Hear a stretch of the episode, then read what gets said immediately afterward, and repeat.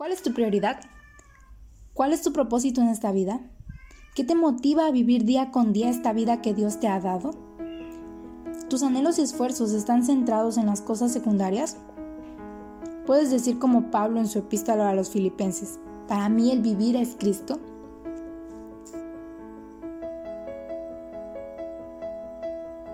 Estás escuchando el podcast Una chinque impresionada.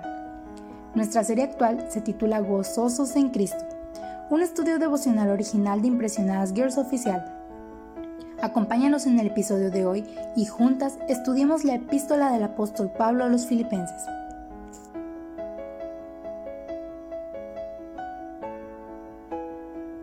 Como ya aprendimos en el episodio anterior, el apóstol Pablo sabía esperar en el Señor. Y no solo eso, sino que sabía confiar en que nada de lo que le sucediera no fuera permitido o ordenado por él. Cuando leo sus escritos, para mí es como imaginarme un día de su vida.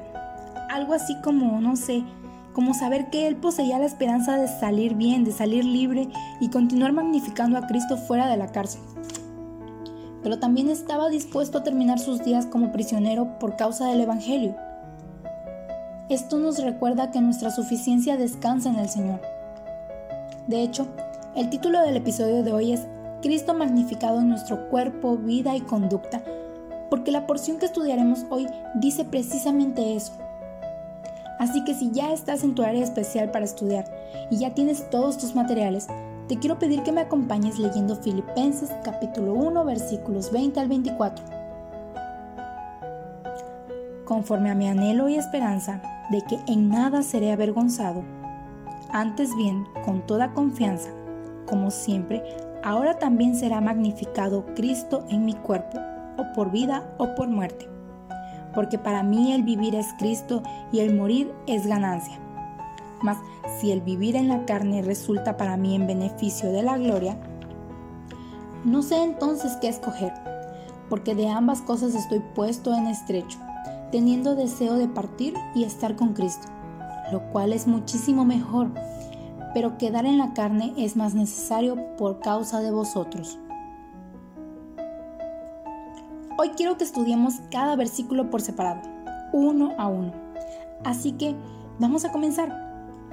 Vamos a iniciar en el versículo 20 recordando que ya hablamos sobre magnificar a Cristo. Este versículo es el texto clave de todo este primer capítulo. Aquí en este versículo se encierra el deseo ferviente de Pablo de magnificar a Cristo sabiendo que no tenía nada de qué avergonzarse, ni la prisión, ni fuera de ella, para vida o muerte, todo su cuerpo era el que estaba en juego y por ello él anhelaba que el Señor pudiera ser magnificado y engrandecido a través de sus experiencias.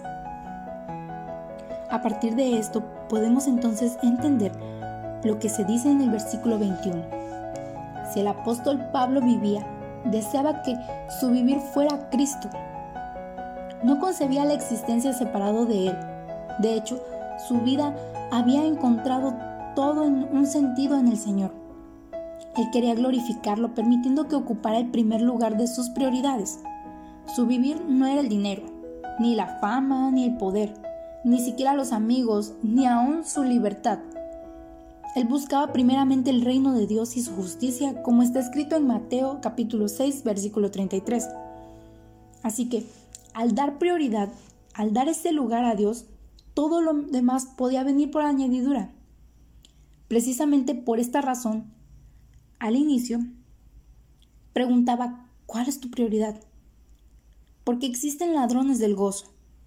El dar prioridad y el lugar central a lo frívolo, a lo pasajero, provoca que vivamos con miedo, envidia, egoísmo, arrogancia, tal vez orgullo, codicia, avaricia y muchos otros ladrones que nos roban el gozo. Y es que este gozo es tan genuino que puede ser robado en cualquier momento. Muchos han vivido así y su muerte ha sido perdida, pues lo que aparentemente habían logrado en vida tuvieron que dejarlo atrás y pasar a la eternidad con las manos vacías. Ahora, quiero que pasemos al versículo 22. El apóstol Pablo se enfrenta a un dilema. Él estaba profundamente emocionado mientras consideraba las opciones de vivir o morir. Al enfrentar este dilema, manifiesta sus dudas sobre escoger. Nosotros no tenemos que hacer esta decisión, pero puede haber cierta resistencia a morir por amor a nuestros seres queridos que deseamos ganar para Cristo y con quienes queremos seguir disfrutando comunión. Pero también tenía el deseo de estar con nuestro Redentor y disfrutar de lo que es la salvación eterna y aguardar para la última palabra de Dios. Por otro lado, el versículo 23 nos deja ver el deseo de partir. Aquí Pablo nos deja ver su gran amor por los filipenses, al declarar su lucha entre el deseo de partir y estar con Cristo, lo cual era muchísimo mejor, y su disposición a quedar en la carne para beneficio de todos ellos. Algo claro es aquí. Él no tenía miedo a la muerte. Pablo consideraba esto como el pórtico, algo, un anticipo más allá de todo lo que Cristo tenía preparado para sus siervos fieles, comprometidos en su servicio. Finalmente en el versículo 24 tenemos la necesidad de quedarse. Su disposición y obediencia a la voluntad divina se refleja al considerar su permanencia en esta tierra como una necesidad. El hecho de que deseara quedarse no significa que ninguna otra persona podía hacer su trabajo. Eso no es lo que quería decir Pablo.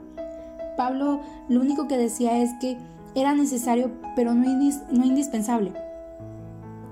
Esto nos deja ver algo que tenemos que comprender nosotros también.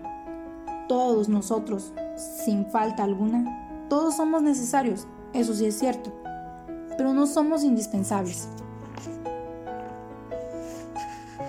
Es por esto que Pablo había estado discipulando a Timoteo y a Tito. Ellos podrían seguir con su efectividad, con toda esa obra que él había iniciado, pero Dios en su calendario divino todavía tenía algo más, algo especial para este siervo.